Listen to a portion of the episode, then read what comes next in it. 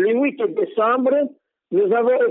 ouvert la porte, la grande portail de l'église avec les familles réfugiées, c'est que l'église était pleine. Nous avons fait aussi une